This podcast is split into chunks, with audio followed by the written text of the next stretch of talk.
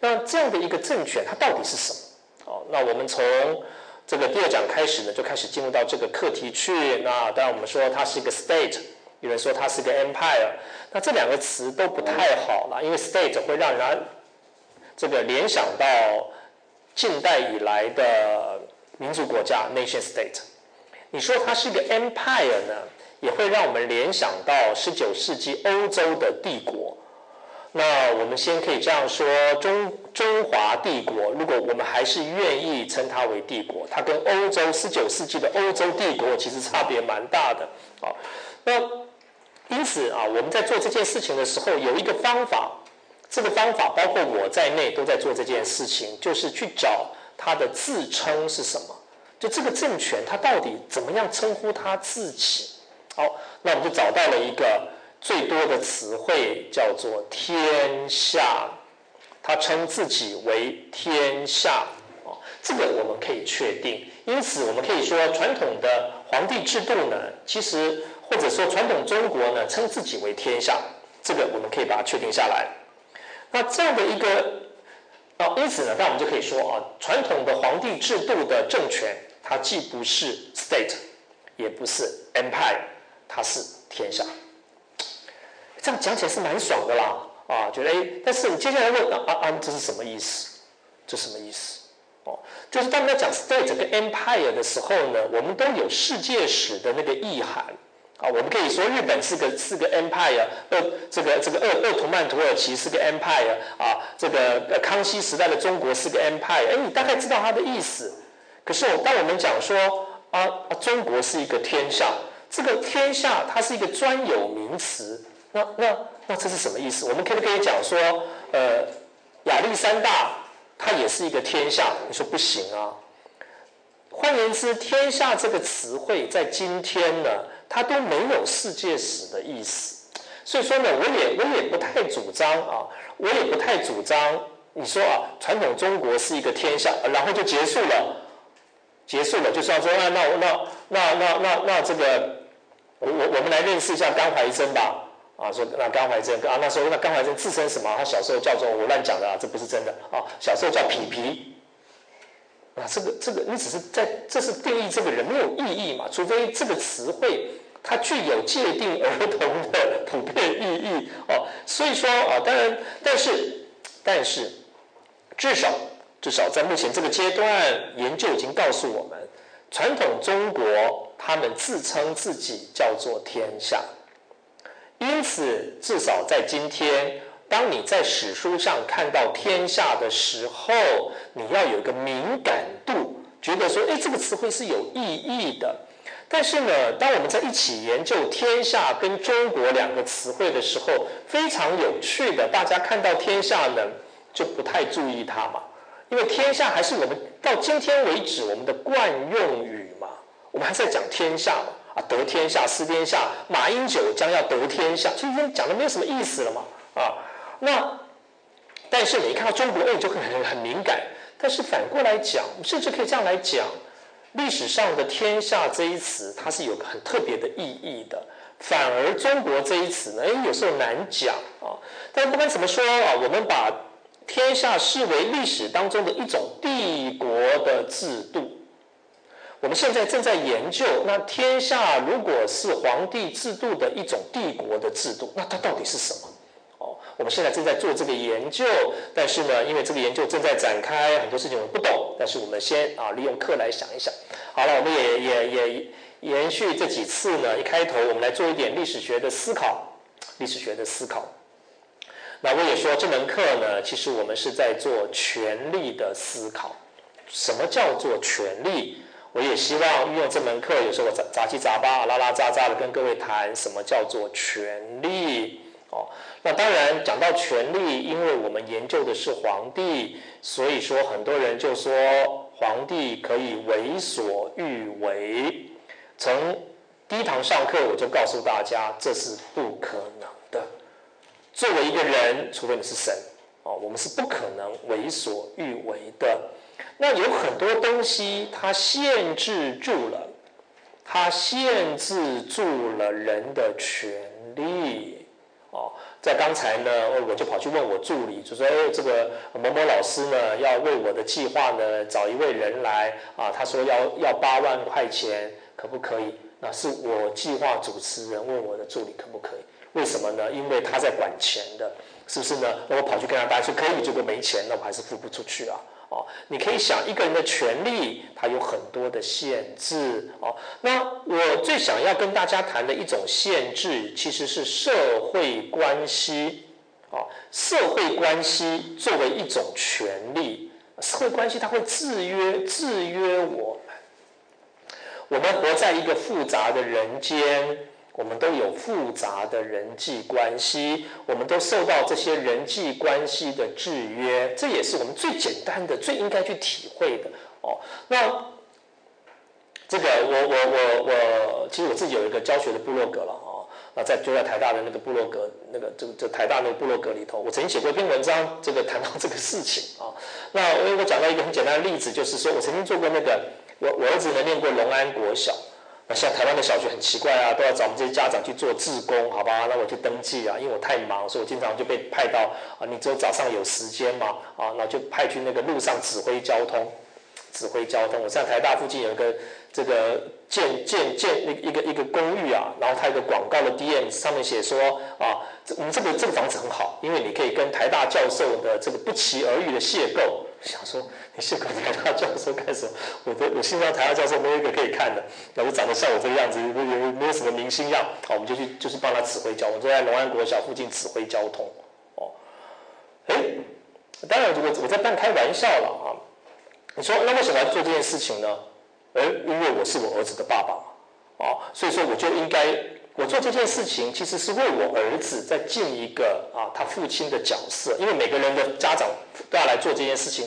那我经常在指挥这个交通的时候呢，有有时候我不指挥了，就是说，哎，那个新海路跟那个新山南路口那个指挥交通的不是系主任吗？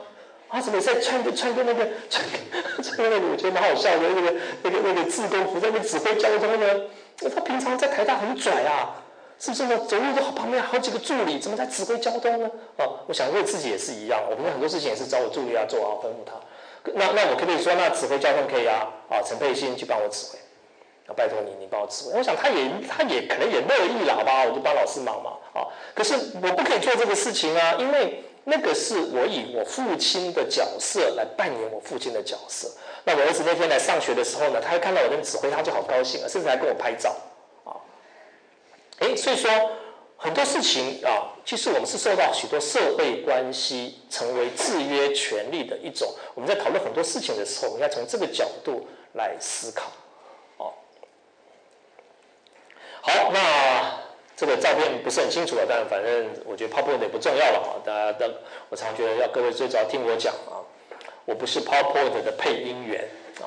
那这两张照片，右边的是唐朝的大明宫。啊，据据说这个前阵子呢，这个我们西上的这个严严宏忠老师从西安回来，他说啊，他说你一定要去看这个这个，我我没看过了啊。他说现在正在复原这些事情。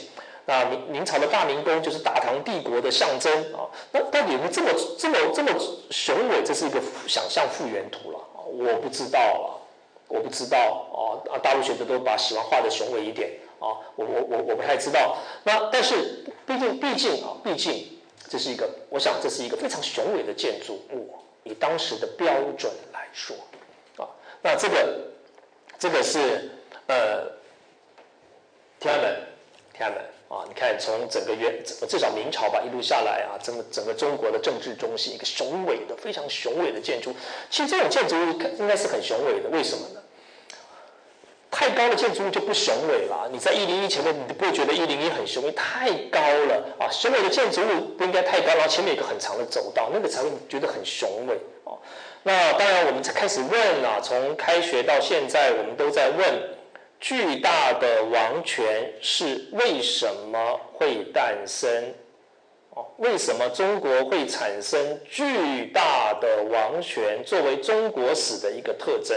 那这门课啊，当然因为课题的限制，我们对于这个上古我们都不要讲太多，不要讲太多哦。那我在另外一门课讲东亚政治史的时候，比较会跟去谈谈什么良渚文化啊这些变化等等的哦。那这门课就不不讲太多。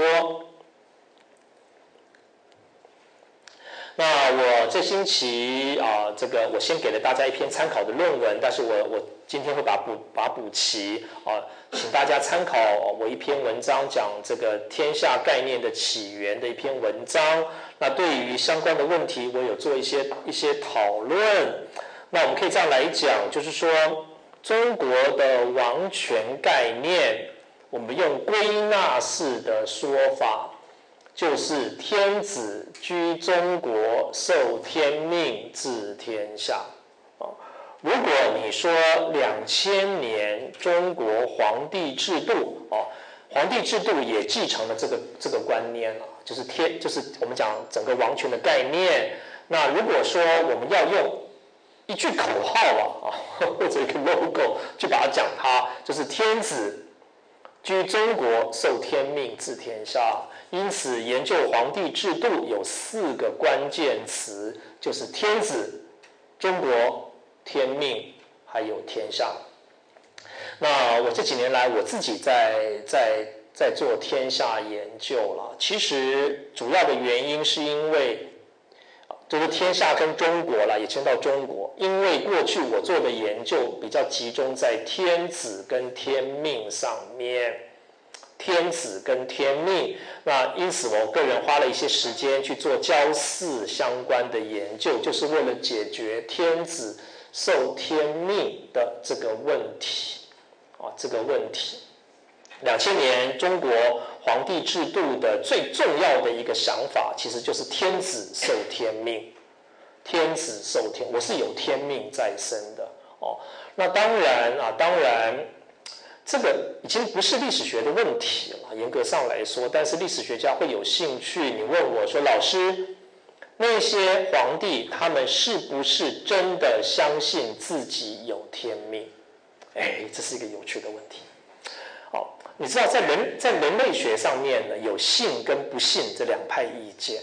好比说我今天是就因为人类学，他们经常要解决个问题，很多那种大祭司、大巫师。到底那些部落里头那些巫师呢？到底你你到底相不相信你讲的是真的啊？你到底有神力吗？哦，那当然，我个人是比较倾向信的那一派了。哦，就说这些中国的皇帝们是相信真的，他相信自己有天命啊。我是朝这个脉络去思考了，为什么呢？也就是说，我们要去对抗。要去对抗另外一派说法，这派说法认为所谓的神道社教，很多人认为传统中国的皇帝是神道社教，也就是说他要别人相信他有天命，但是他自己其实是不相信的，他是在骗大家的愚民嘛，愚民哦。我个人并不是完全否认愚民的这个角度，但是呢，我也宁愿相信，其实他自己也相信啊。就像说，你问我说蒋介石到底认不认为他真的是民族的救星啊？我相信他大概真的自己真的是这样认为吧？哦，那所以说他要做很多的事情啊，他把他杀起来，这个这个枪毙了，因为我是民族救星啊！啊，那或许您应该这样，他也不见得啊。你有时候说自欺欺人嘛？啊，那至于果说老师到底有没有有没有天命，这个我没办法回答大家啊。历史学没有办法解决宗教信仰的问题。历史学有它的限制啊！今天甘老师呢，突然突然间呢，上课上到一半呢，他三太子附身了，在那跳啊跳啊跳啊！那你问我说，嗯，这个到底是我没办法解决这个问题？就好像你问我说，老师，这个圣经里头的耶稣呢，为什么可以治病？那是信仰啊，因为他是神嘛，神当然可以治病，随随便一摸你就好了。可是那他到底是不是神？那这个你相信就相信，不相信这个我没办法证明啊。但不管怎么样啊，这个传统中国的皇帝。是天子这个身份，一直到啊，我们在几天前啊，这个纪念辛亥革命一百年，当那那个枪响，嘣一声啊，才那个才垮掉，才垮掉。他们相信自己是天子。当然了，这个如果各位有兴趣啊，其实什么叫天子啊？哎，这个还是可以研究了，还是可以研究。天子这个这个词汇啊，这个词汇应该在西周初年的经文就出来了。可是啊，可是如果你们去读我给大家这篇在北京大学的那个、那个、那个、那个他们出的那个期刊里头那篇文章啊，我一开始就跟大家讲什么叫做经典诠释。我个人这几年来在做经典诠释相关的研究，经典诠释或者诠释有一个核心的概念，就是一个词汇的意思会随着时代而变化，这是最简单的。所以说，西周初年出现“天子”这一词，不代表那个时候的意思跟宣统是一样的。到底他们怎么体会什么叫天子，还是值得研究？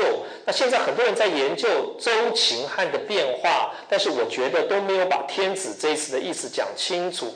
也就是说，“天的儿子”这一词是这个意思，没有问题。天的儿子，可是到底什么叫天的儿子呢？为什么我是天的儿子？什么叫儿子？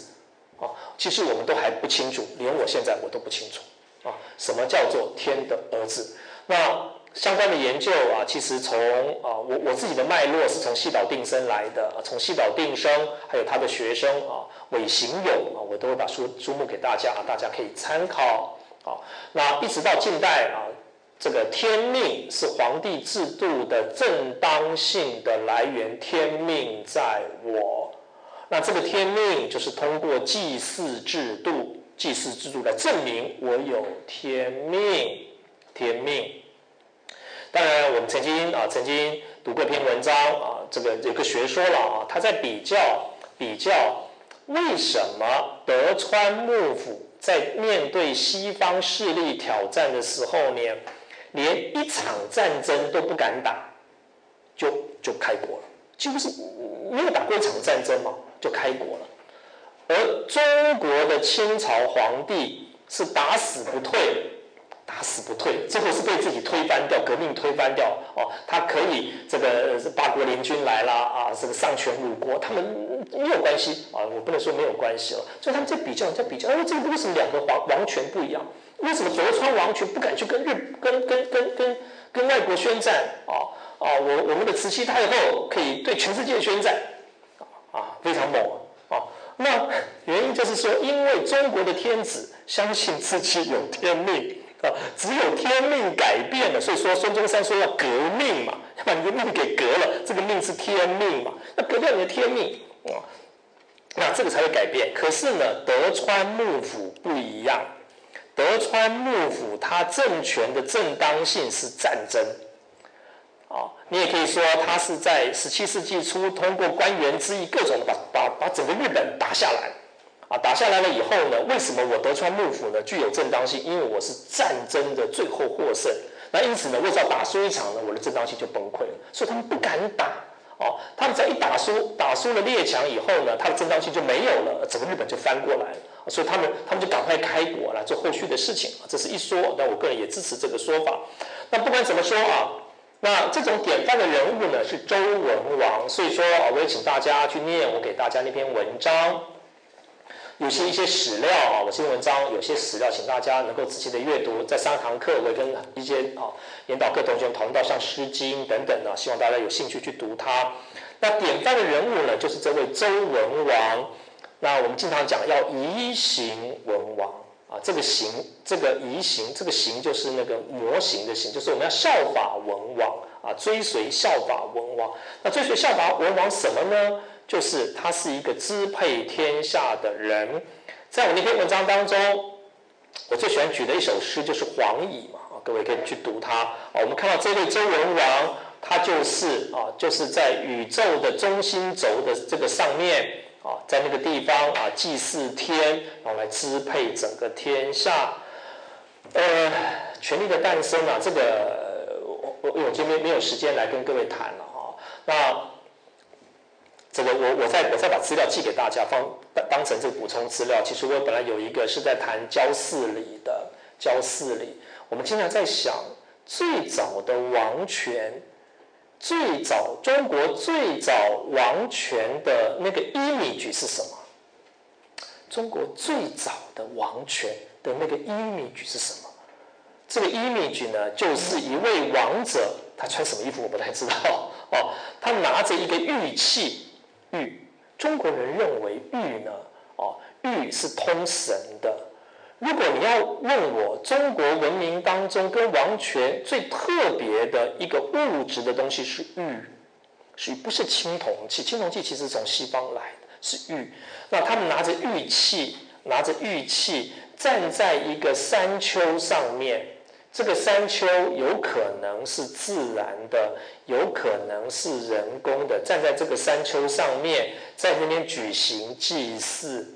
这是最早的王者的形象，但是你讲的更具体一点，为什么要站在山丘上拿着一个玉器呢？他们在做一件事情，就是在观测天象。所以这个玉器呢，不管叫虫啊啊，叫龟啊，其实它是一个观测仪，在观测天象。但是后来在实际上祭祀的时候，有没有在观测天象？我想这是仪式了，是假装一下。实际上不会有王者观测，王者也没那么聪明，大家都比较笨啊。其实别的像史，我们史学家的这个史比较聪明的人啊，来来来观测，那他做个仪式。哎，观测天象是做什么？观测天象是到底做什么？其实是颁布历法，calendar 这个历法，颁布历法。所以说，王者的一个最早的一件事情，其实是颁布 calendar 立法，立法哦。那告诉你要做什么，做什么，做什么啊？那么当然可以说，那为什么要颁布立法呢？calendar 立法，它已经跟一件事情有关，就是农业嘛。农业才那么在意时间，相对之下嘛，啊，所以说王者的形象就是颁布。因此，在中国历史上，在东亚历史上，我们经常讲奉正朔，这可见的时间对王者来说是非常重要的。那这一点呢，衍生来说了，什么叫颁布立法呢？其颁布立法就是控制你的时间嘛。啊，这一点再回到我们算 gossip，就说你觉得什么叫做权力呢？权力就是我控制你的时间，这就是权力嘛，是不是？甘老师有个权利嘛，就是每个礼拜一呢，就三点半呢，就要求你来这边，你不来，我还我还可以把你点名，把你当掉，啊！但我我也没那么了不起，我也是被被被教育部规定我要来站在这边跟大家上，可是我们一 一样的受时间的限制，所以说掌握时间，掌握时间其实是一个非常重要的权。当然，这点也算我们在在在在引申来说了啊。因此，我自己对于近代以来的一些 calendar 的改变，其实是很有兴趣的。好比说，经常，哎，为什么日本在明治维新以后可以改变，像他们过新历，中国一直没有办法完全过新历？因为这其实是个有趣的话题了。日本在一九大概一八七二年以后啊，他们就开始用新历了，用新历。现在他们除了几个节日，还会有旧历的这个残留，像像这个中元节了，盆，哦，欧哦，他们还会有一点旧历的残留，其他大概都没有了，哦，那日本也是整个东亚，你看他们不过旧历年，我们还在过旧历年，哦，那这个为什么可以这样转变？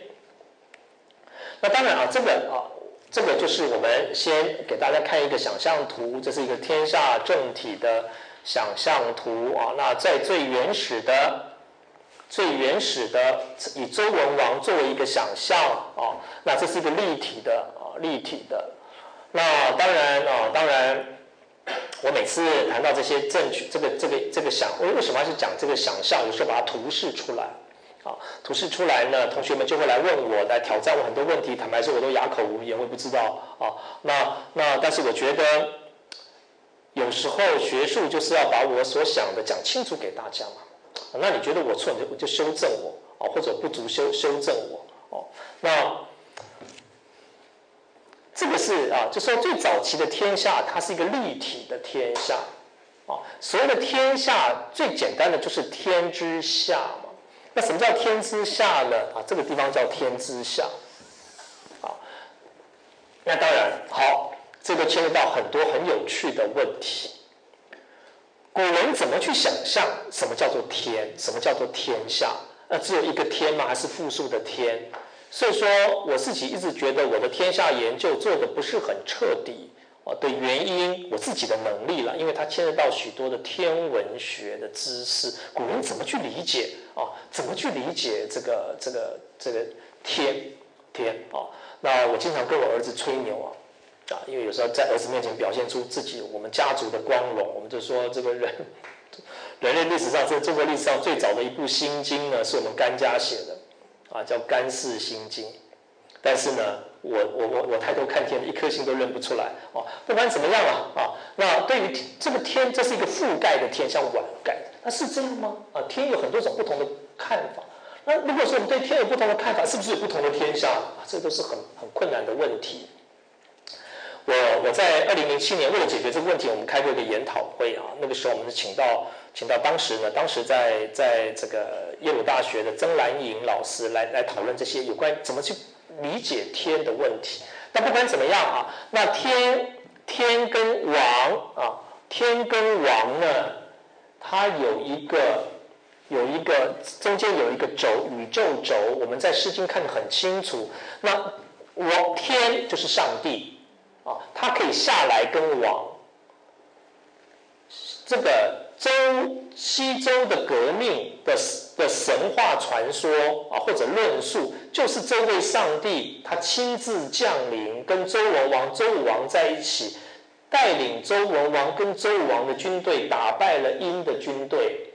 这也是周人在解释为什么小邦周，我我我一个小国周竟然打败了一个大国周，为什么？很简单啊，上帝跟我们在一起啊。啊，我是神的军队啊！他们用这种方式方式来来解释啊。那王所在的直接管的区域就是中国啊。这里就想起《何尊》里头说“于宅之中国”，然后呢，用中国来控制天下啊，这样的观念开始出来了。那在周周西周初年，应该开始慢慢的啊，慢慢的发展出来。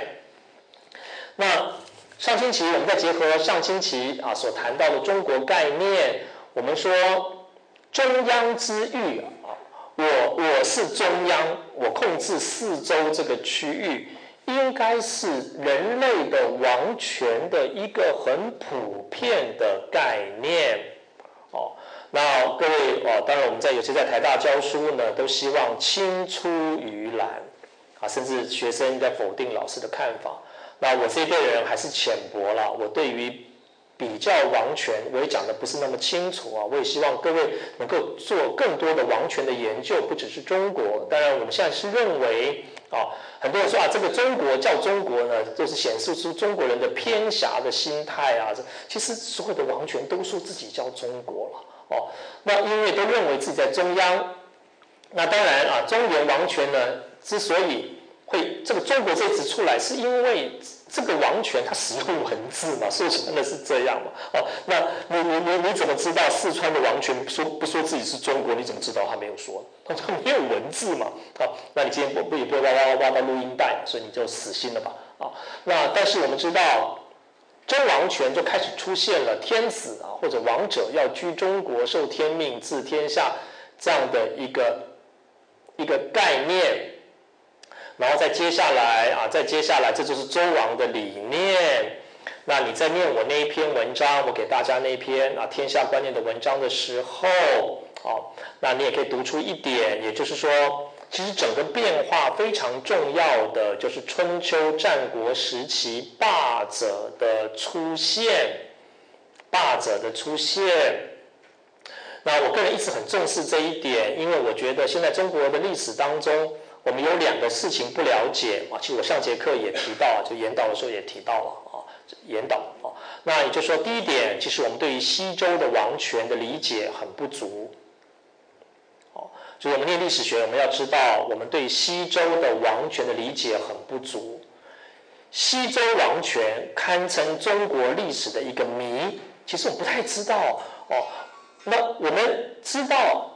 我们知道许多殷王权因为甲骨文，但是我们对周王权其实知道不多，只有靠《史记》，但《史记》到底讲的是真的还是假的？哦，那第二个就是说，我们对春秋战国的霸者，把它视为是历史的变态。好，那我们太深受，我们太受到汉朝学者的影响，因为是汉朝学者告诉我们周秦汉，这是他告诉我们的。但是我们今天要反省，真的有什么叫做周秦汉？真的有这个东西吗？啊，那我们把秦秦以前都笼统的叫做周，这是一个另外一个要检讨。为秦以前所继承的不是周吗？其实是这个霸者的政权嘛。哦，我们是不是可以可以让这个切身不明的这个政体呢，让它恢复到历史的常态去？其实我们是可以努力的了。言归正传，春秋战国出现一些霸者，那这些霸者呢，像齐桓公啊、晋文公。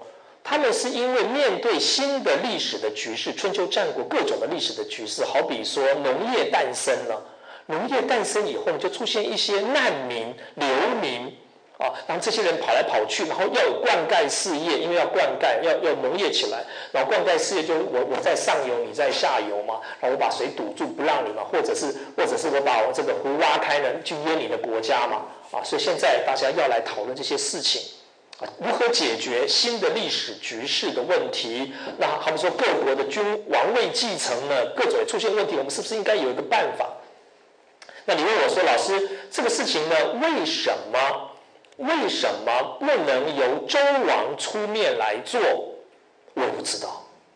哦，那我们只能从从结论来看，就说周王没有这个权利。现在许多人在研究王权的时候。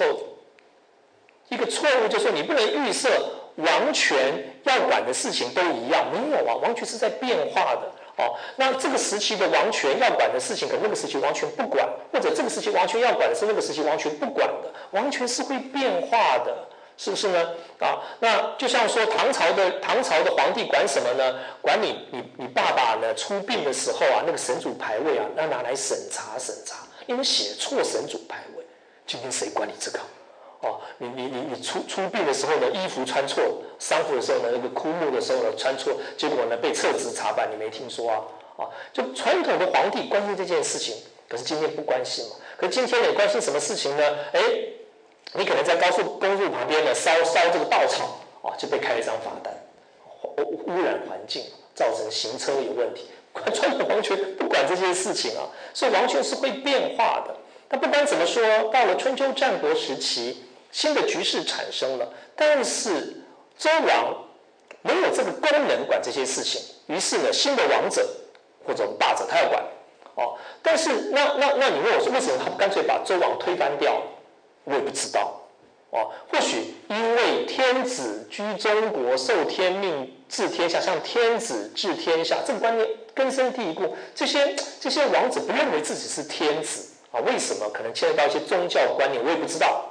哦，但是至少他们开始做一件事情，就说好，那你你周王继续存在，而且我尊王喊尊王这句口号啊，尊王这句口号，然后呢，来以尊王，然后我作为王权的某种代理者，我来做这件事情。好，那哎，刚好我上节课也提到这一点，就说我们在研究一个词汇的时候，一个口号的时候。历史上的口号经常不是历史现实的反应，而是一种作为历史作呃作为政治行动的宣告。这句话听起来有点饶舌啊，也就是说，当我讲要尊王，那因此我说，你看为什么要尊王呢？因为周王本来就是天下的最高的领袖。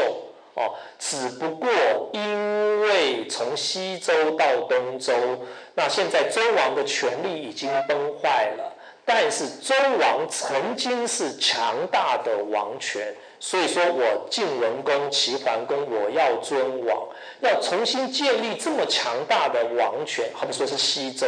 但是，到底西周有没有这么强大的王权？其实是对历史学家其实是一个问号。你不要相信他说的啊！但是他们利用这种方法啊，利用这种方法，就春秋战国时期的大国君主，他宣告周王曾经是个强大的王权，只不过最近呢啊，这个不是最近的，后来呢因为各种原因而坏了啊。但我最喜欢开玩笑哦，中中国论述呢，把这些王国这些反正就归给。呃，女人嘛，啊，因为女人很坏嘛，杨贵妃很坏啊，褒姒很坏，都是他们害，要么就是小孩嘛。男人呢都是没有罪的，男人都是没有错的。那因为这些变化，所以我们现在尊王要回到西周的这个强大的王权，而借由这一套论述，尊王攘夷的论述，他们去讲天下其实是一体的。其实很多的理论，很多的理论是在这个时候被建构起来。但是各位要知道，论述跟事实之间，它有有相连结，但是也也也有差距。哦，你说在在春秋战国时期，说西周是个强大的王权，哎，他讲的那几点啊，有道理啊。他曾经呢去打南边啊，攻入湖南啊，啊打长江流域啊，这个都对。但是问题是说，他把这些集合起来去讲一个强大的王权，那个不一定是对的。个别的事实是对的，但是整体的那个 image 不一定是对的。就是我我曾经跟大家讲，论述最喜欢讲就是 SARS，在 SARS 期间。哦，然后跟你讲说今天发生了五个五个病例了，其实五个病例其实很少啊，但是跟你讲好像全台湾每个人都会得到 SARS 啊，这就是一种论述。那因此呢，在春秋战国时期呢，这些王者他称自己的集团为中国，而相对于夷狄，夷狄攘夷，各位要知道，尊王攘夷的攘夷，攘夷本身。也不是一个既有事实的认定，而是一个新事实的创造。新事实的创造，政治口号经常不是要去认定现，就说他去认定现状，就要创造一个新的现状。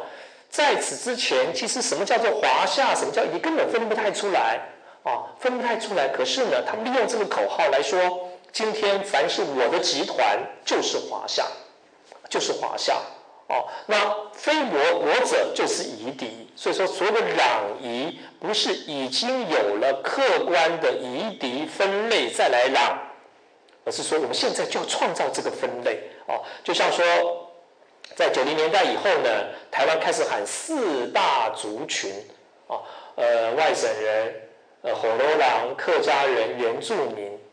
其实这是九零年代很新的理论，我小时候从来没有听过什么叫四大族群哦。我只有听说他这个这个每个人呢，那时候我们在教室前面都有个看板，看板上面要写说各省人的分配啊，河北人三人，呃，这个这个江西一人啊，福建我们只看过这个分类啊。那笼统就说啊，外省人、本省人啊，笼统这样分嘛。反正不是台湾人，你就把加一加嘛，啊，就是外省人。可是没有听过什么叫做四大族群啊。没有听过这个，所以说，哎，他们利用四大族群呢，然后来重新对人进行分类嘛。其实这是一个对人群的重新的分类。好，那当然这个历史的过程，我因为我们不是在讲这段历史，我们就把它引引引引掉。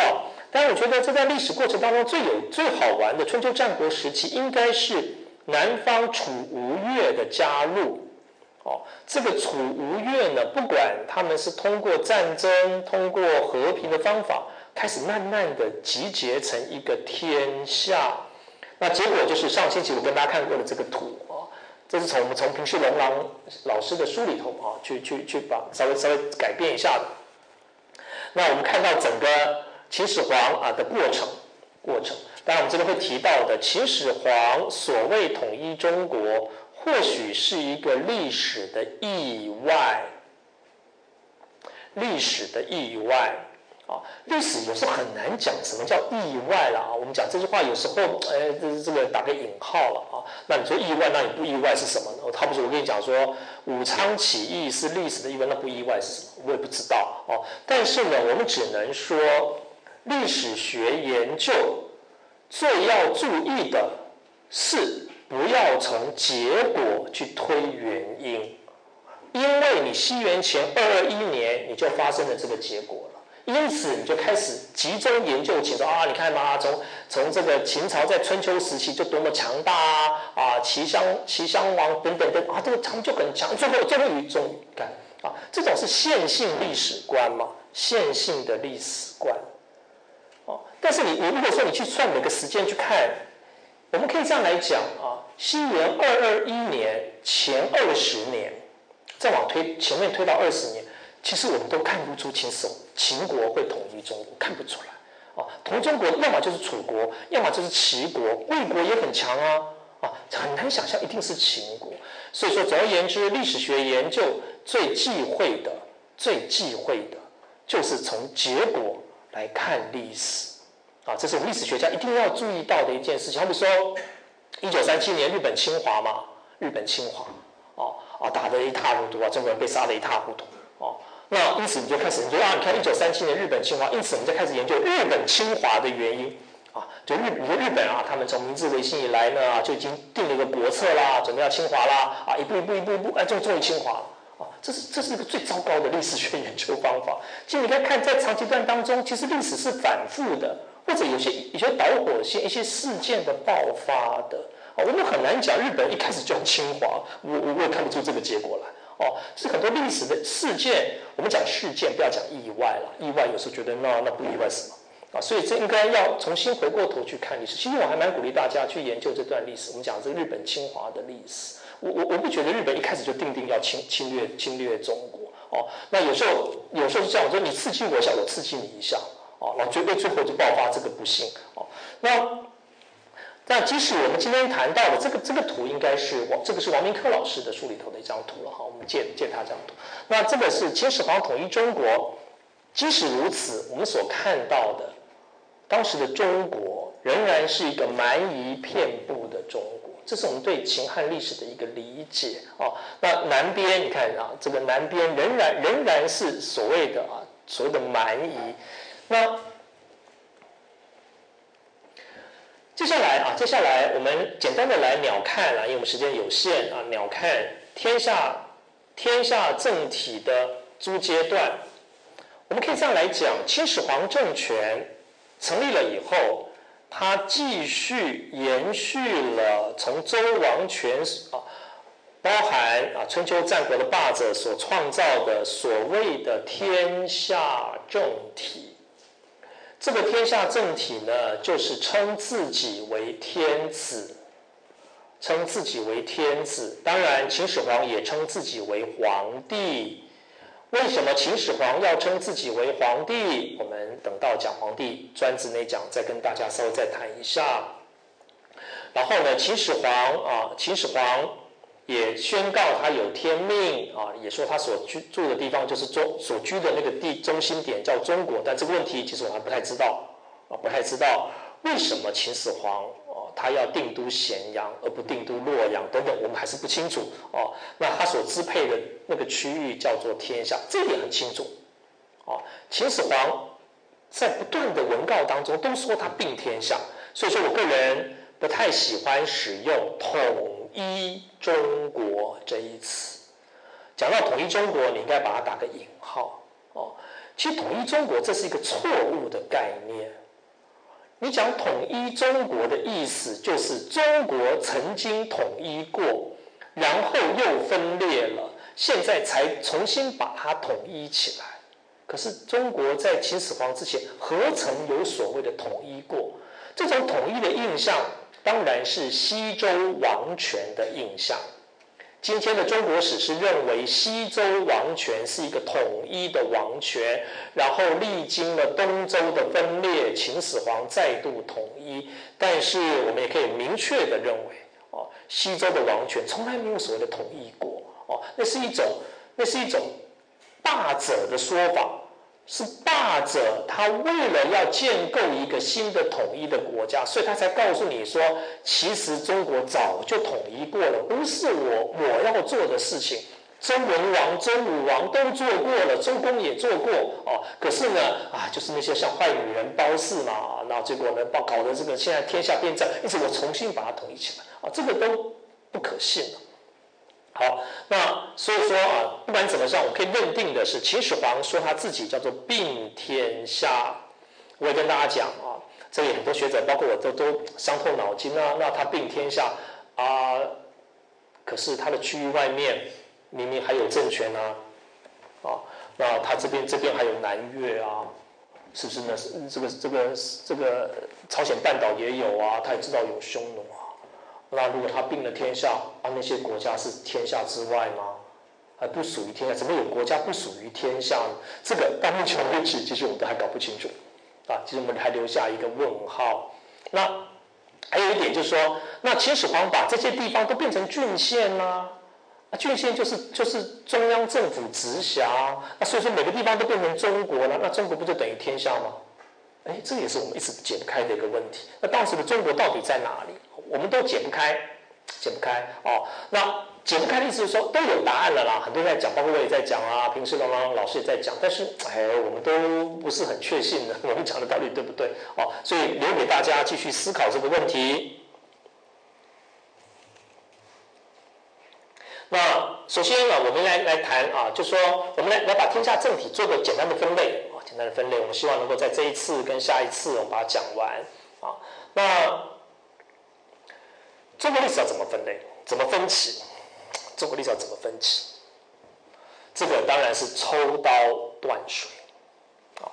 而且我们也认为，时代分歧呢，不应该有一个统一的时代分歧。好比说，中国的政治史有它政治史的分歧，艺术史有艺术史的分歧，不应该有一个统一的分歧了。经济史有经济史的分歧，就像说中国的政治史可能到了明朝改变也不见得很大，可是经济变化很大啊。啊，所以说我们不应该要有一个分歧了，不应该要有一个分歧。那我个人也不是很支持唐宋分歧这种说法，把太多事情都归归给唐宋。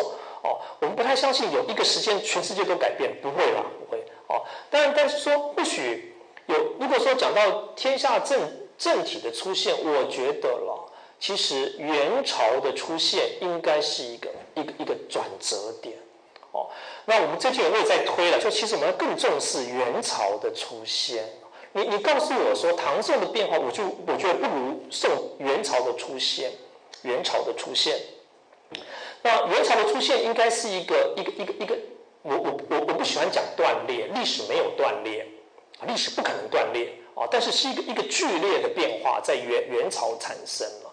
我们应该更重视元朝的变化。台湾历史系这几年来，但我们有一些元元朝的这个辽金元的课程，但还是毕竟太少哦。那我我也不太清楚，就是说，其实我们台湾历史有个有有个研究的变化，在在这个战后早期啊啊，那很多老师都研究辽金，就辽金元研究很很兴盛的。可是后来不晓得为什么大家都以汉人取向，也都是啊开始不要，包括我我在内啊。我的老师辈的人大概都是在研究中原正统王朝的，那我是受他影响的。好，那我们现在再再推到你们这一辈去。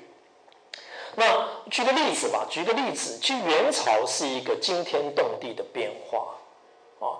那那这个时代如果能够画画在南宋，就是我们我们把南宋以元朝作为一个断线，其实是很有意思的了。啊，举个变化好了，举个变化啊。我们讲一点啊，我们我们再来休息一下。也就是说，过去的过去的天下秩序啊，过去的天下秩序，基本的概念是这个样子啊。也就是说，天子居中国，治天下。可是，你就说，人民很好骗呐，这个人人民是不难骗的。啊，但是呢，也没有那么容易骗嘛。你不能去骗那些感官、感官的东西嘛。啊，人呐，人没有办法，人可以相信他看不见的，但是没有办法不相信他看见的。哎，这就是人，人可以相信他看不见，所以你相信有神啊，有鬼啊，是不是？但是你不能相信，你不能，你不相信这个，你你一定相信你你你看见的，你不会去，你不会相信你看不看见的。怎么讲啊？就你看见了，你就会相信了。我我有没有讲对啊？所以你会相信你看不见的啊，但是你看见了，你就会相信啊。我叫你，我叫你去不要相信你看见的是很难。所以很多人，很多老人家呢，像一些帕金森症的老人呢，他们吃了药以后呢，会有幻觉，幻觉。啊，他会看到很多很多鬼啊什么。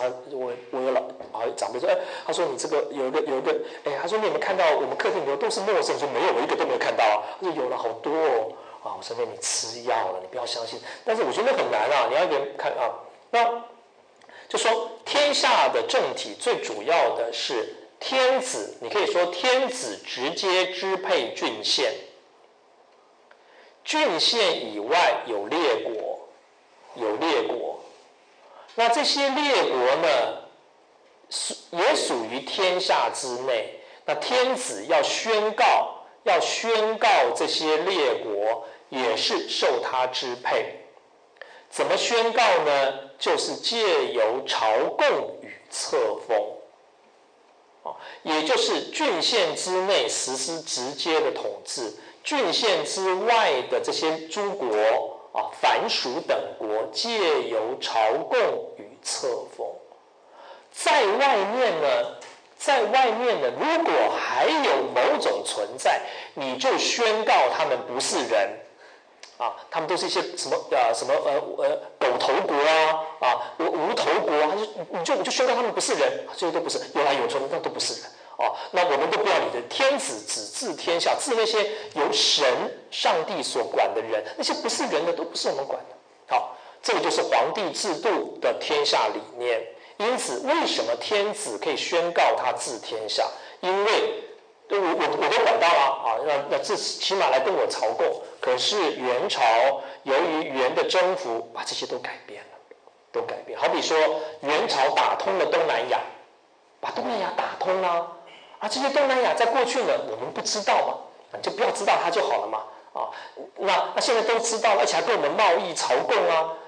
元朝一个重大的进展是，它打通了贸易线，至少边两贸线都通了。好，那那他们都存在啊，那那那那怎么办呢？你不能说，你不能说，那当你可以问问问中国天子，尤其明朝的天子，你问他，哎，为什么这些这些东南亚国家啊都跟我们没有关系？你不是治天下吗？那些国家怎么办？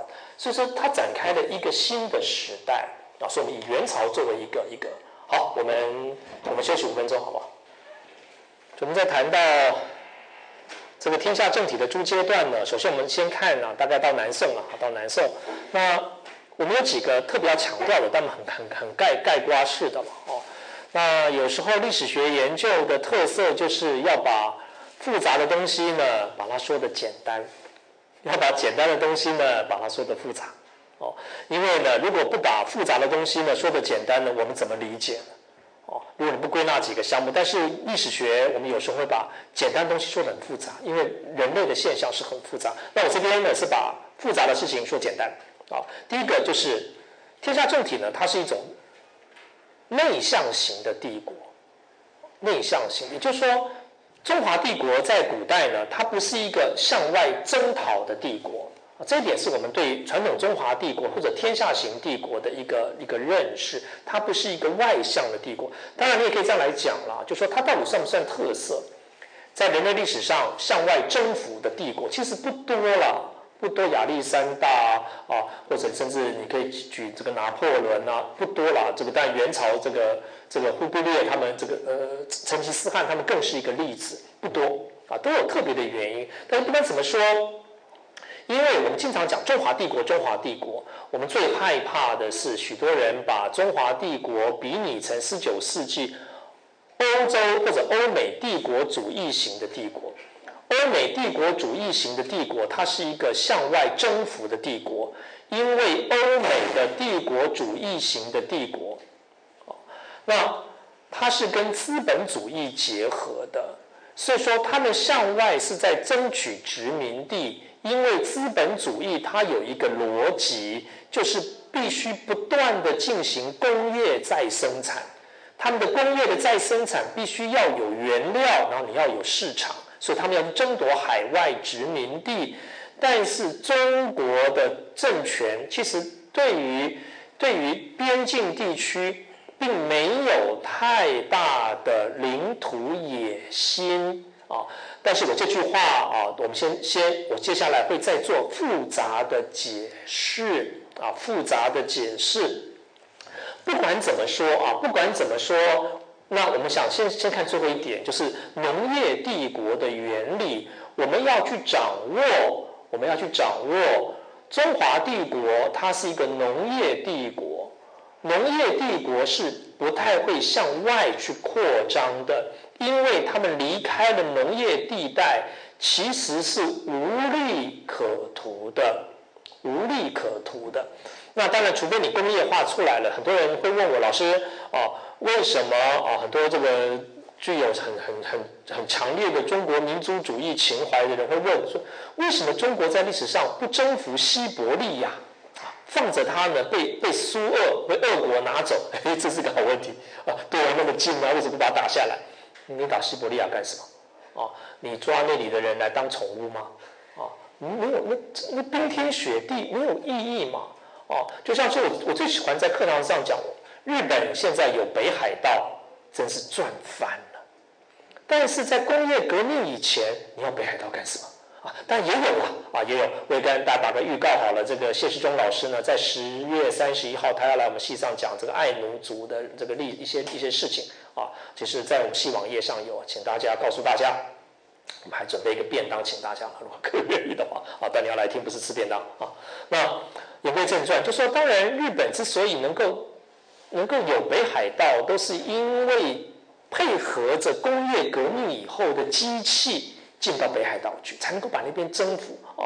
所以说，你要想到农业帝国的原理，中华帝国是一个内向型的帝国。什么叫内向型的帝国呢？这就是回到天子居中国哦，这个受天命治天下。另外一个 image 就是今天中国的天子是居于天下的中间，然后四周的人向心的。来向他朝拜顺服，他讲的是这个道理哦。相对之下，中华帝国比较不强调向外去征服，因此我们这边看到的像近悦远来啊，近悦远来，德化木化，这些词汇都充满了儒家式的美化。你也不要那么儒家，不要去美化它，其实它就是个帝国的原理嘛。哦，我们不需要站在这这当然这些话，近悦远来，德化木化都有道德取向，但是我们把道德撇开来，我们去看这个事实，中华帝国其实并不会想要向外去扩张，因此你看，两千年从我们如果说秦皇到汉武，秦皇到汉武。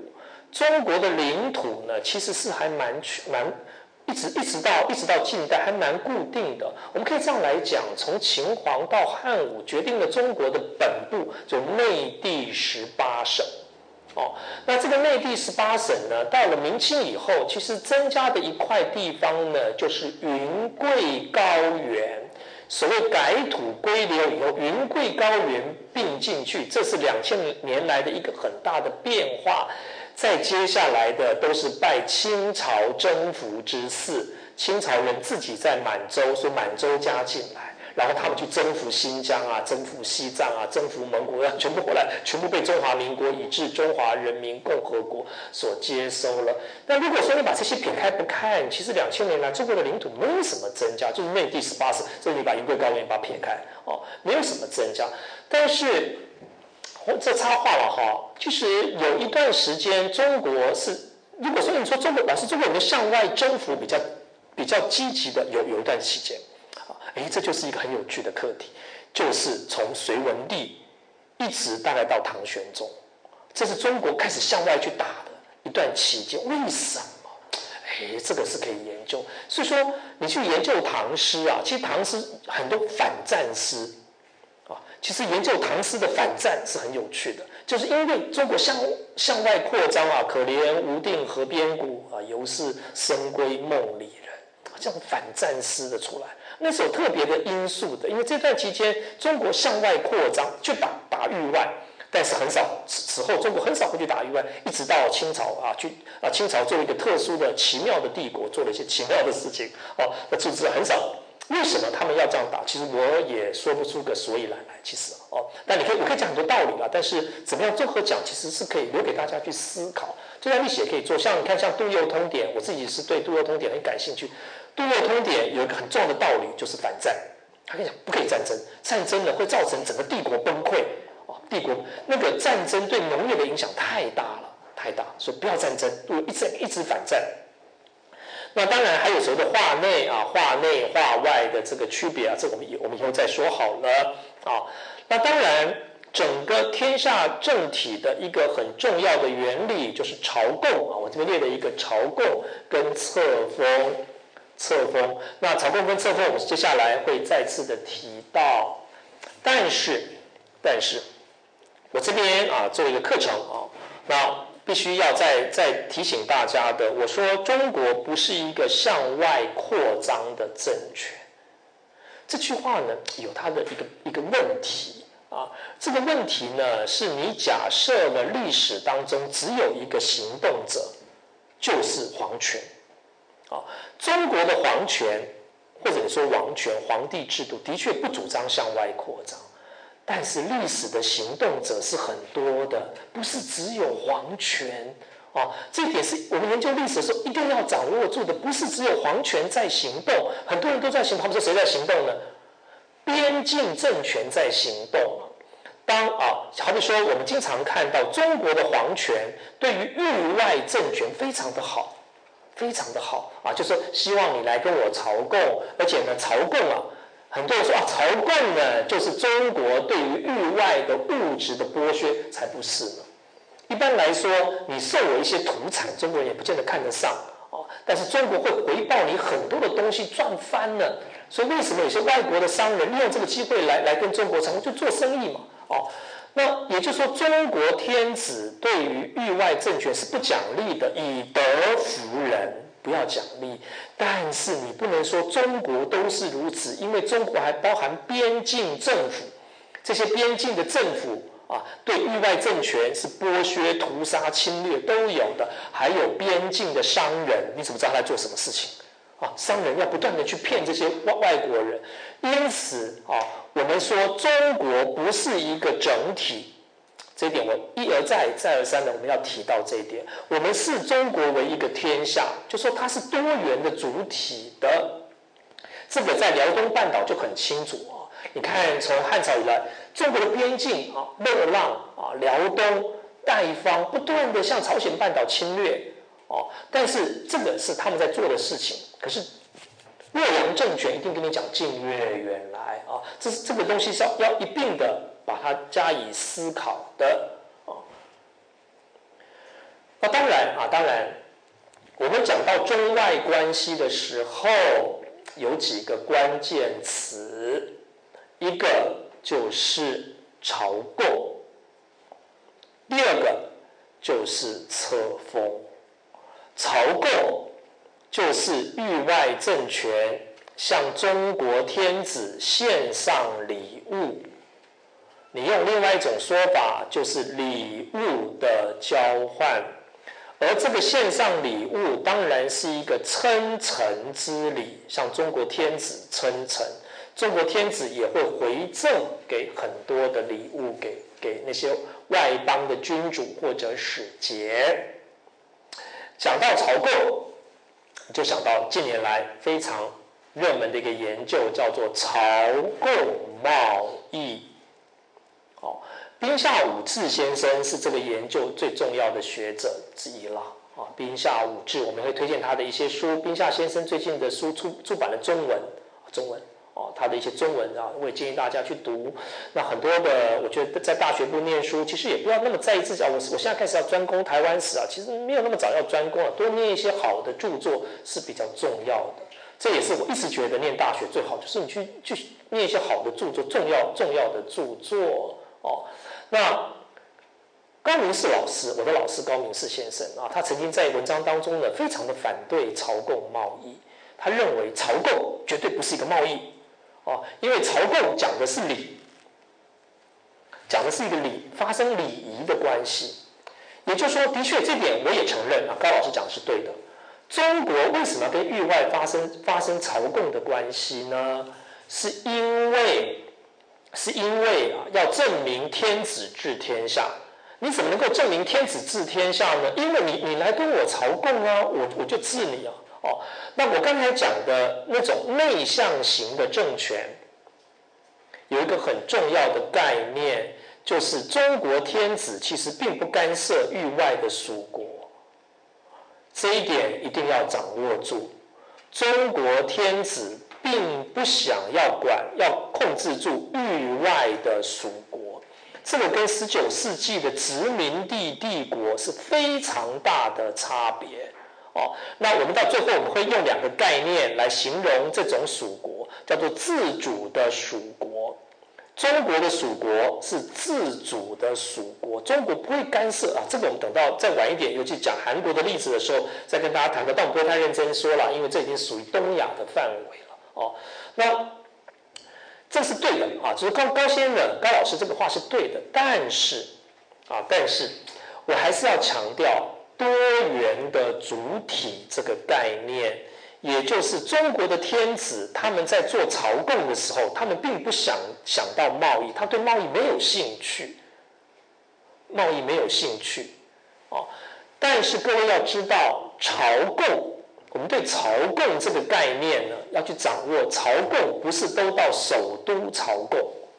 不要掌掌握这个概念，朝贡不是到首都朝贡，大多数的朝贡都是在边郡产生的。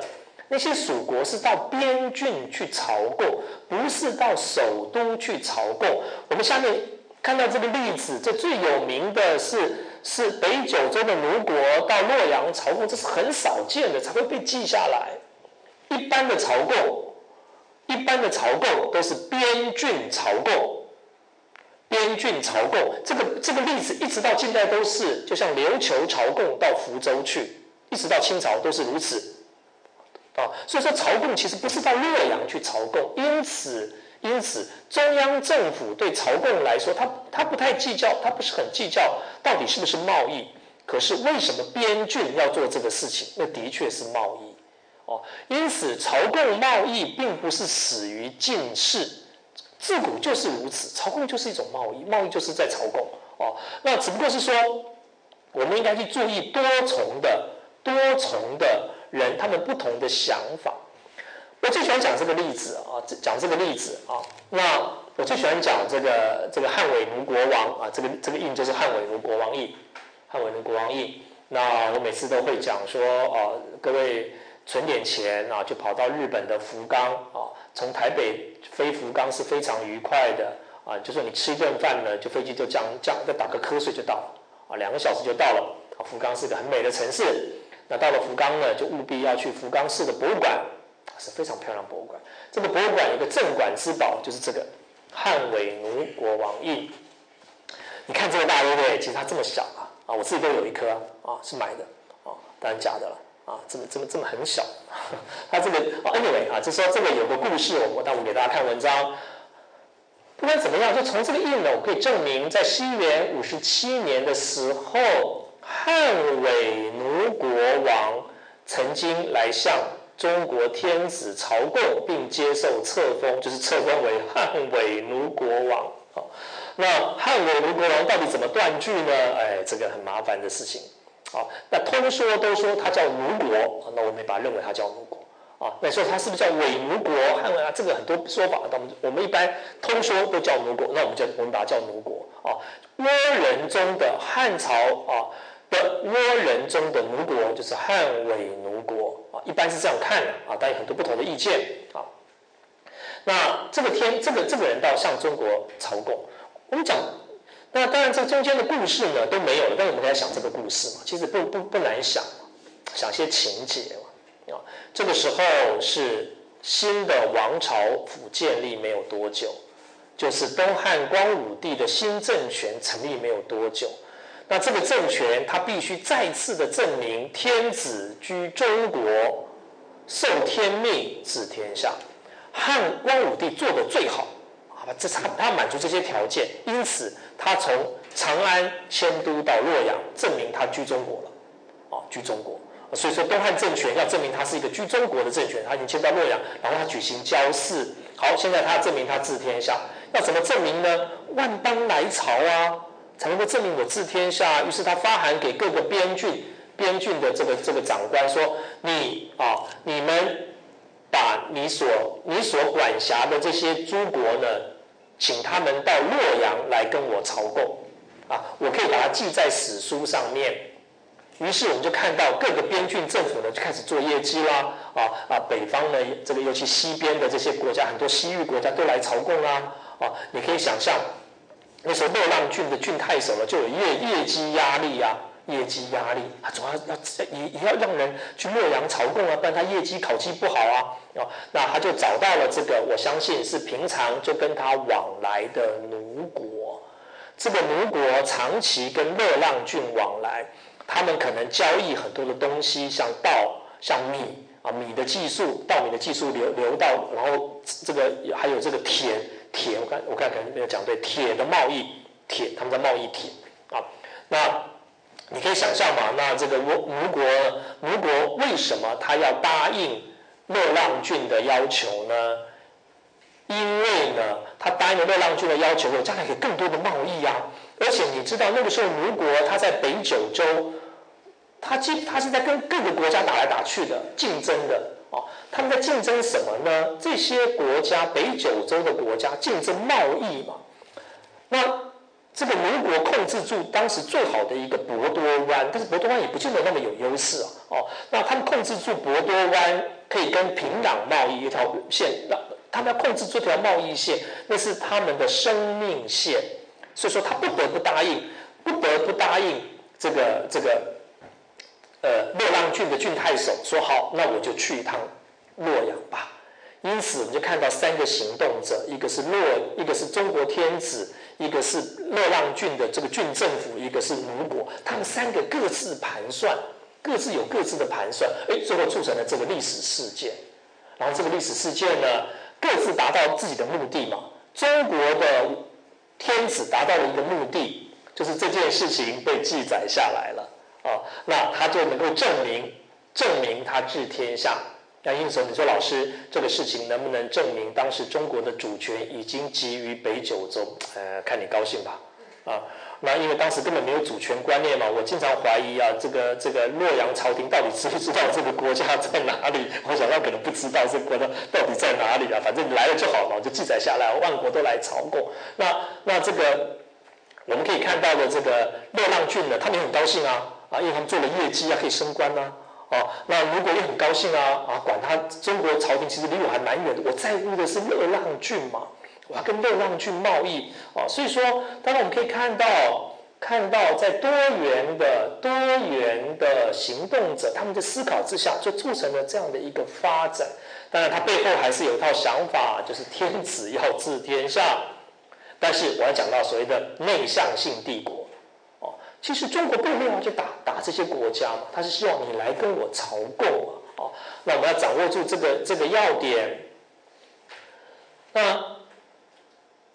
接下来啊，接下来，那我们就看到元代到清末，元代到清末，首先我们看到蒙古和平，啊，历史上有很多的和平啊，很多的和平，哦，我们说我们喜欢讲罗马和平，西元第一世纪可能是一个和平的时代了，罗马有罗马和平，中国有我们经常讲中国和平，或者讲汉朝和平，其实第一第一世纪的欧欧亚大陆，所谓的和平的意思就是没有大规模的战争了，如此而已了。啊，可是呢，当有人有人去发明蒙古和平，其中呢最重要的就是远程贸易的出现啊，以及一些边境的出现。过去啊，再回到过去啊，传统中国的王权它是一个内向性的王权。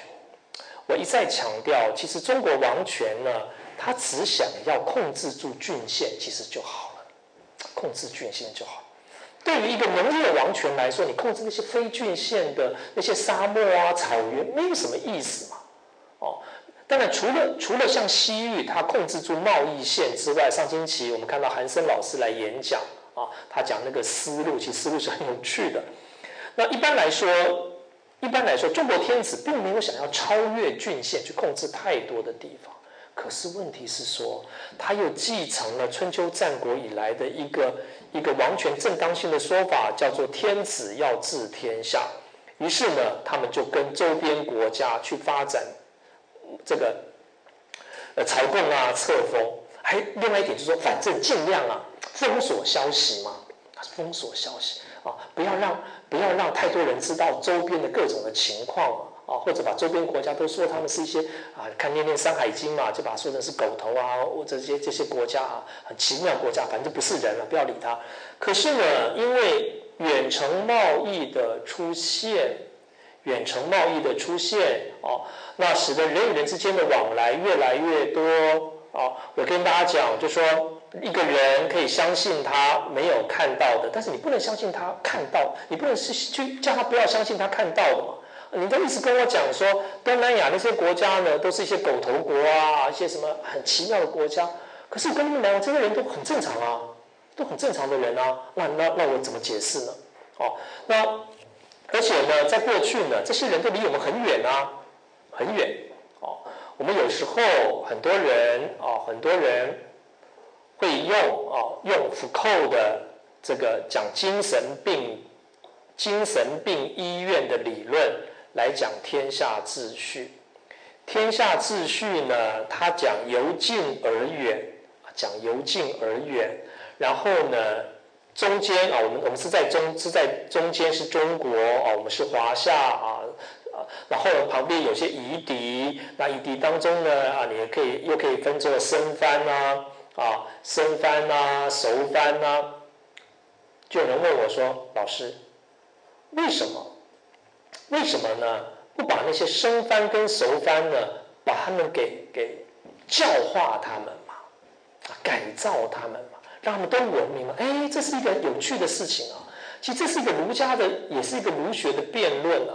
啊，你去区分啊，你要做这个区分里头是文明吗？那你为什么你为什么不去感化那些那些文明的不文明的人呢？哎，你不能感化他啊。如果你都感化了，那没有不文明的人，怎么证明我们文明呢？哦，那那些不文明的人之所以在儒家当中去把它列出来，是要证明我们才是文明的嘛。那这就是福寇说的嘛？为什么一些城市它要有精神病院哦，或者是说很多的，甚至很多的那种乡村要去定义潇杂不？这个人是潇杂不？这是我们这个村庄共同认定的潇杂不？哦，这个台湾也会传说什么什么风女十八年啊，很多这种每个城市每个村落都有潇杂不啊？是真的，那那那为什么要定义它是潇杂不呢？啊，这个是神经病呢？啊因为呢，他很奇怪啊，啊，这裤子也不穿好，就跑出来啊，或者经常乱笑啊，不晓得笑什么啊。那我们利用这些定义呢，定义其实我就是正常人嘛，啊，因为我出门的时候经常裤子都穿得很好啊，我也不会在突然间呢讲到一半就哭了，我不会，我也不，我也不会突然间打人，这是我正常。那你如何证明我正常呢？你就定义那些不正常的人，定义那些不正常的。所以说，你也可以说天下秩序呢，基本上它是在定义那些不正常。哦，我定义外面呢就是蛮夷嘛，哦，那为什么要定义蛮夷呢？就是证明我正常，我们就是高等人，你旁边都低等人嘛。可是当你当你开始啊远程贸易边境开始开始打开了以后，哎，这个理论就开始崩溃了，开始崩溃。你怎么你你怎么证明那些人比你低呢？哦，那我们可以说这个近代以来，十三世纪以后，尤其十五、十六世纪以后，中国有两个方向移民。一个是移到东北去，移到东北去，东北亚，对不起，东北亚。另外一个移到东南亚，你都开始遇到各式各样的人了，各式各样的人哦。那这个问题已经是台湾史的问题，我们讲番地呀、啊番界呀这些问题。你你遇到遇到这些番呢？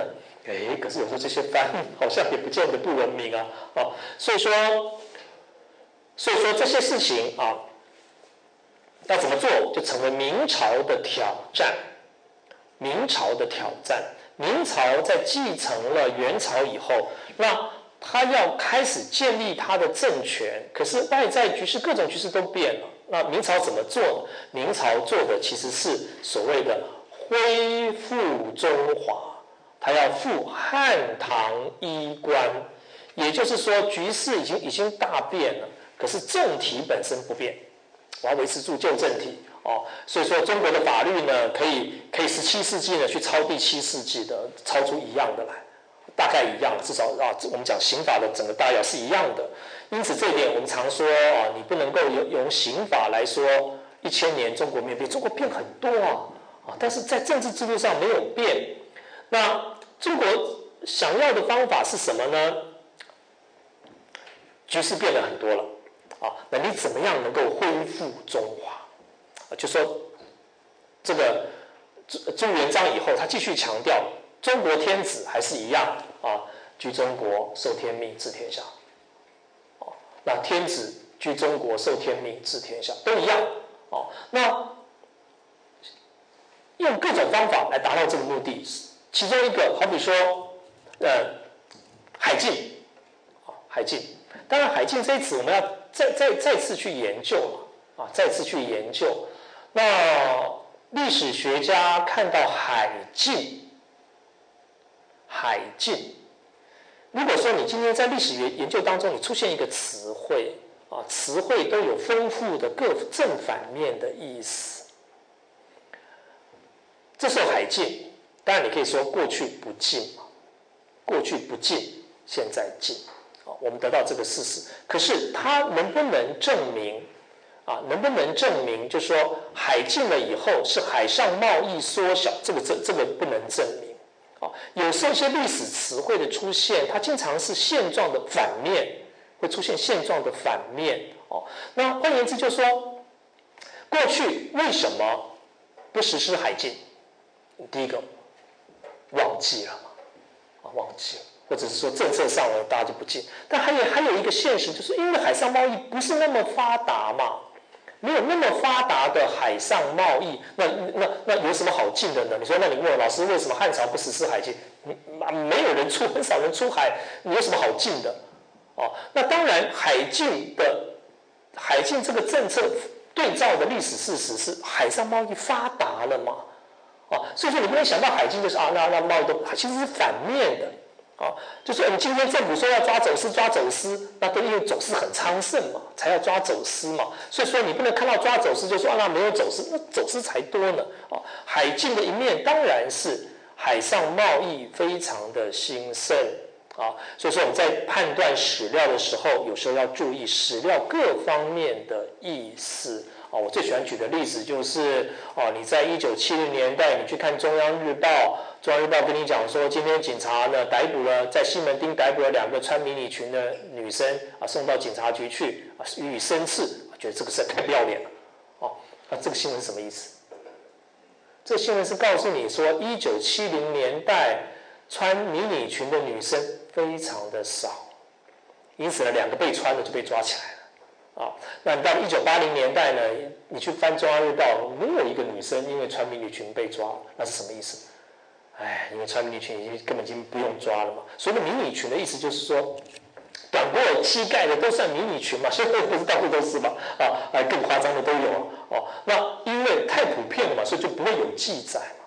所以记载跟事实之间是一个很奇妙的对，你不能用。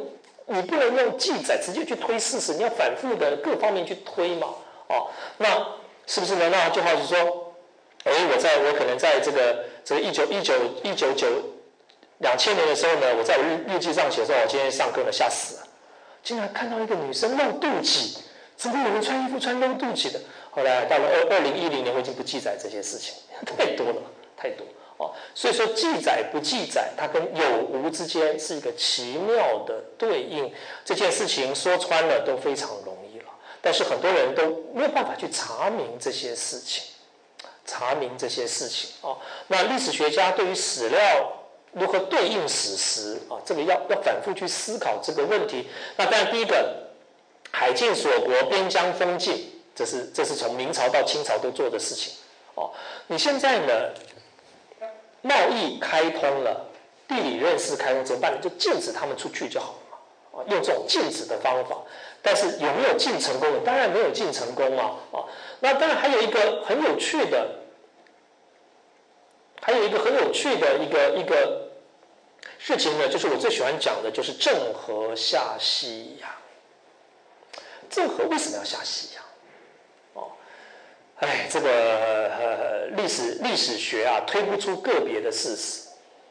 历史学可以推出历史大事，但是你推不出个别的事实，推不出来。啊，我我有一个 iPad 啊，当然这个我不不帮他推销了啊。那因为我们录影，我不能说他好坏啊。那哎，如果说甘老师为什么要去买一个 iPad？这个你推不出来的。是不是很简单啦？我本来其实我本来不想买，没什么效。可是我我我逛逛好商场的时候呢，因为那个售货小姐呢对我很对我很好啊，一直一直对我塞奶，我就买了一台啊。什么道理？我乱我乱讲的啦，我乱讲。哦，那哎，你你可能事前做很多评估啊，我 iPad 能够帮我做什么，不能帮我做什么？这个理性评估真的有有那么有用吗？不一定啊，你可能就是一个很偶然呐，很偶然，就发现哎你心情心情不好就买一台算了。所以说，人人在做决定的时候，我今天早上每天早上礼拜天呢，应该去做主日聚会啊，啊，那我今天没有去，你很难讲啊。我搞不好我出门本来要去啊，出门的突然打电话，哎哎哎，去钓鱼去钓鱼，那我跑去钓鱼了啊。人很多事情很难讲，事件本身的原因其实推不太出来，我我很难去推，集体可以推了啊，集体可以推。说啊，今天啊，为什么呃智慧型手机大家都选择去买，很多人买，这个可以推。可是你你说你你能不能推我我我到底是买 iPhone 啊，还是买？你怎么推得出来？你推不出来了啊。所以说，郑和下西洋，当然有他作为一个历史事件，其实我们有时候不见得知道为什么。所以有没有可能去追杀某个人啊？都有可能啊。哦，但是呢。至少它有一个功能，它的动机是什么很难讲，我们推不出，真的推不出动机。但你可以说，我刚才说为什么我买买 iPad 啊？你说是因为那个那个售货员他对我撒娇嘛？哎呀，你买一台啦，这哦，没有心动的。哎，可是或许我还是个理性的评估，我本来就想要啊，我只借个借口啊啊！因为什么要讲这个借口？因为回家的时候，我我老婆会骂我啊。我说为什么花那么多钱？我说哎，那个售货员很热情嘛啊，各种的理由。哦，那但是呢，或许他有个理由，其实郑和下西洋呢，它是以朝贡跟册封呢联系东亚海域上的边境，哦，这一点呢倒是我个人的主张了，虽然不是不只是我这样讲。郑和下西洋有个很大的功能，就是当元朝把整个东亚海域开通了，各位知道元朝很大的功能，他把东亚海域开通了，他把啊他把中国呢连接东亚呢，一直一直经过马六甲到印度洋去了，这个被他们开通了。你开通了以后，你就改变了中国人的世界的认识啊，哦，但你可以质疑北京政府，就说那这些国家呢都是天下的部分，你你没有治天下，好。方法就是海禁啊，你们都不要出去，不要知道这些事情了。还有一点就是说，我跟这些国家进行朝贡与册封关系。所以说呢，我们经常戏剧性的这样说，有一点戏剧性，就是郑和的船队，郑和的船队呢，像是圣诞老公公一样，在东南亚航行，到了一个地方去了以后，就跟当地的酋长说啊。我是天子的代表，现在呢要跟你发生一个朝贡跟册封关系啊，那你要怎么做呢？就是你们列队啊来跟我们跪拜，跪拜啊，然后这么多礼物就送送哦，所以你可以看到一个一个圣诞老公公的船队呢，就在就在东南亚航行，可是过了半个世纪以后，欧洲人来了啊，烧杀掳掠，烧杀掳掠，因此你你这件事情能证明什么呢？你说老师证明了中国是一个爱好和平的国家，那才不是呢！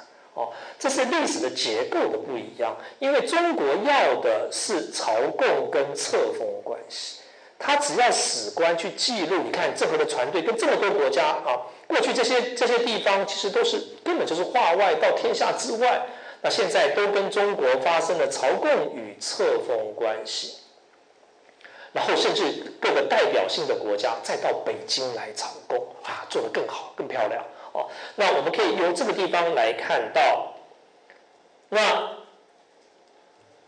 当然啊，海禁跟锁国、近世的啊华夷秩序跟隔离政策啊，当然华夷秩序等到我们谈到天下在改这个天下观念改变时候，我我们再来讲啊。其实这已经是一个东亚史的。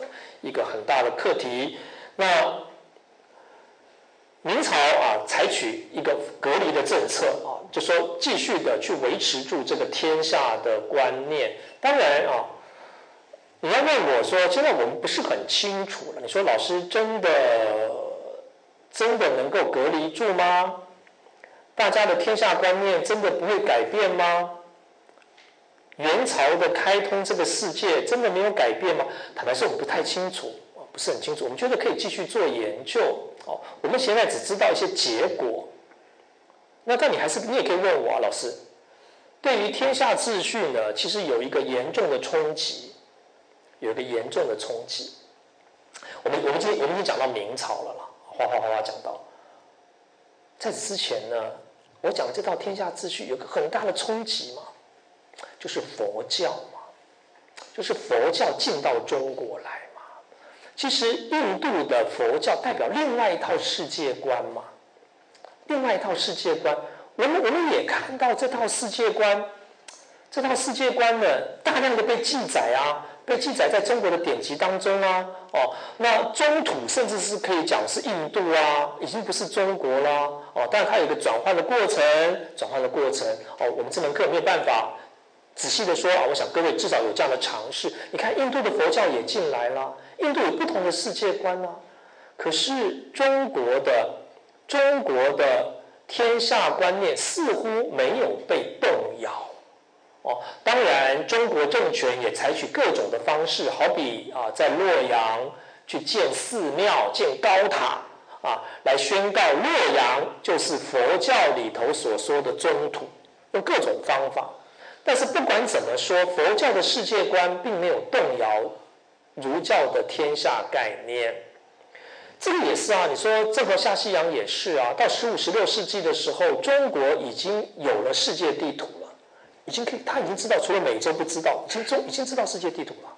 可是也没有，也没有办法动摇中国的天下观念。哦，明朝的皇帝仍然可以宣告，我就是天子治天下。为什么？哦，那中国的天下观念真的彻底的被转改变掉，我们叫做典范转移。这个典范转移发生在一八七零年，万国公法取代了天下秩序。这个我们我们有一讲来来来来讲来讲这个事情，来讲这个事情哦。那十八世纪啊，十八世纪海禁的解除啊，一个一个外向性的帝国开始出来。那这个当然也配合着，也配合着这个清帝国的向外扩张的政策。这已经牵涉到清朝的历史。我们讲一个奇妙的帝国，清朝是一个奇妙的帝国了。哦，那我个人不是一个清朝史的研究者，那或许很多细微处我已经。我不是专家哦，那不知为不知，这是我的职业道德。哦，但是我还是很鼓励大家重新去认识清朝。也就是说，在整个中国史的研究当中啊，像我个人是研究皇帝制度的，因此我当然对于武昌起义、辛亥革命很有兴趣。但是我的研究的限制是什么呢？我的研究的限制都卡在我们对清朝掌握不住。哦，那我的我的学说都到明朝，到明朝啊，明朝看都是天下的秩序嘛。哦，但是各位知道，辛亥革命的转换不是从明朝到民国，是清朝到民国。而清朝它是一个奇妙的帝国，一方面清朝皇帝他二元统治，他在北京统治汉人，他在热河统治北洋。啊，就是说他有双双双面双面性格哦，他在他在任何统治啊，包含这个我们我们说包含新疆西藏，我们讲北亚不是很恰当啊，不好意思，包含内内陆中国哦，所以他是这样。可是哎，他到了北京，哎，又是一个汉人汉人皇帝，管内管管内内地十八省，然后我们也看到啊，他不断的征服征征服征服征服北亚，那。我们也看到十八世纪的时候呢，海禁开始解除，海禁解除，人大量的向海外移民，那我们的台湾就是一个很重要的哦。还有台湾的翻地问题，啊，台湾开始出现翻地问题，这个其实已经不是我的研究的要要跟大家谈的哦。那台湾的翻地问题呢，我有一篇文章啊，我给大家参考，就是我在研究啊，研究这个。当然，我是从这个中国史或者日本史的这个脉络来讨论牡丹社事件。我有一篇文章啊，那是应我有一次一个因缘际会了，我到日本去开一个有关于明治维新的会议哦。那我们讨论明治维新以后的整个变化，那其中有一个，我们知道明治维新以后，日本日本的一个很重大的就是台湾出兵，出兵台湾。啊，你也可以说整个日本帝国的序幕就展开了，就它它像啊，我说牡丹社事件以后的台湾出兵。那我我我有一些简单的讨论。那台湾的翻地问题，最近研究的人很多了啊，很多。那我个人在尤其尤其在理论方面啊，当然啊，那我很我个人也很推崇像中央研究院这个这个台史所的张龙志先生啊，他有些文章，也希望大家能够参考。好。那当然，天下政体的诸阶段讲瓦解，这个瓦解我们这边就三言两语把它带过去了啊，因为我们会有一讲讲从天下到国家，那我们可以做个简单的结语，就是说，人类的历史啊，其实不是思想史的变化哦，你不能从思想史去推哦，你从思想史推，你永远不知道，哎，为什么为什么中国中国在第五世纪的时候啊，以第五世纪，尤其北魏洛阳，根本已经接受佛教了。你你你看到汉唐的佛教色彩太重了哦。那当然，甚至甚至你说儒教的天下观念对于北魏到隋唐有没有这么深刻的影响？哎，这都可以再看哦，都可以讨论哦。哦，我个人都都打一个问号。但是人类历史很多时候的转换，不是思想的转换嘛？我们。尤其台湾的学生太受思想史的影响，好比说我当你当我问你说啊，为什么会发生民主政治啊？你说啊，因为有洛克跟卢梭的思想，哎，也有道理啦。哦，那为什么中国没有民主政治呢？啊，因为中国呢只有孟子思想啊，孟子讲君为贵，民为轻啊。那但是中国呃呃孟子呢只讲了民本思想，没有讲民主思想。你看洛，你看洛克才讲民主，换之就说。就是因为洛克讲了民主，所以说英国有民主，中国的孟子忘了说啊，所以没有哦。那这些都是思想史的角度嘛。但是呢，我们也知道，理论对历史很重要，但是有时候是后设的哦。那英国是先有议会制度，那议会制度经常是为了他们要征税嘛，国王要征税啊。国王要跟大家征税啊，因为你们是贵族啊，那些有力的教士，那我战争要钱，我要跟法国打，跟苏格兰打，好，能不能各位给点钱，好不好？啊，那那他们就说，哎，我们要开 party 门啊，哦，那开 party 门的过程当中呢，那你的预算拿来我审查审查，你都跟我要钱的，我要审你的预算啊，那审预算就会审到政策，所以说才开始有表决制度，然后呢才开始讲，哎，我们这样做，我们开会来决定国家政治呢，其实是有道理的。啊，洛克就开始讲，卢梭开始讲，哦，那那就是有时候理论它不见，它不是一个原因，经常是一个正当化的一个，但是它还是很重要，我不是说不重要，哦。那同样的，我们看到天下秩序的转换，你可以说改变的是什么呢？不是理，不是道理，啊，不是说今天西方的比较对，还中国比较对，而是利，而是利，因为中国王权的溃散、失败，啊。那于是呢，天下政体呢才开始瓦解土啊土崩瓦解，那取而代之的就是万国公法，万国公法。好，那今天我们还有几分钟了，我们再利用几分钟的时间了啊，我们来谈一个问题，就是说，当然辛亥革命已经一百年了，换言之啊，我们即使从辛亥革命开始算，我们今天已经一百年了。那中国经历了这一百年，中国的变化非常的大，非常的大啊！从一个啊几乎要亡国啊，这个一个一个彻底失国家崩溃失败的政权，现在已经是世界超级强国，一百年而已，一百年而已哦。因此历史学家就会有感慨嘛，有感慨啊。那。很多人啊，就是就是在二十世纪初期，以二十世纪初期的景况去回想中国的历史嘛，今天我们都要重新来重新拿来检讨啊。那当然有一种说法，就是中国在四九世纪一九七零年开始放弃了放弃了万国呃放弃了天下秩序天下的政体，开始改接受万国公法，为什么？为什么？啊，当然很简单想嘛，因为中国战败嘛，啊，丧权辱国嘛，帝国主义压迫我们嘛，所以我们就必须要做这件事情真的吗？真的是这样吗？哦，就说，当然我们可以重新来思考，其实不只是这样嘛。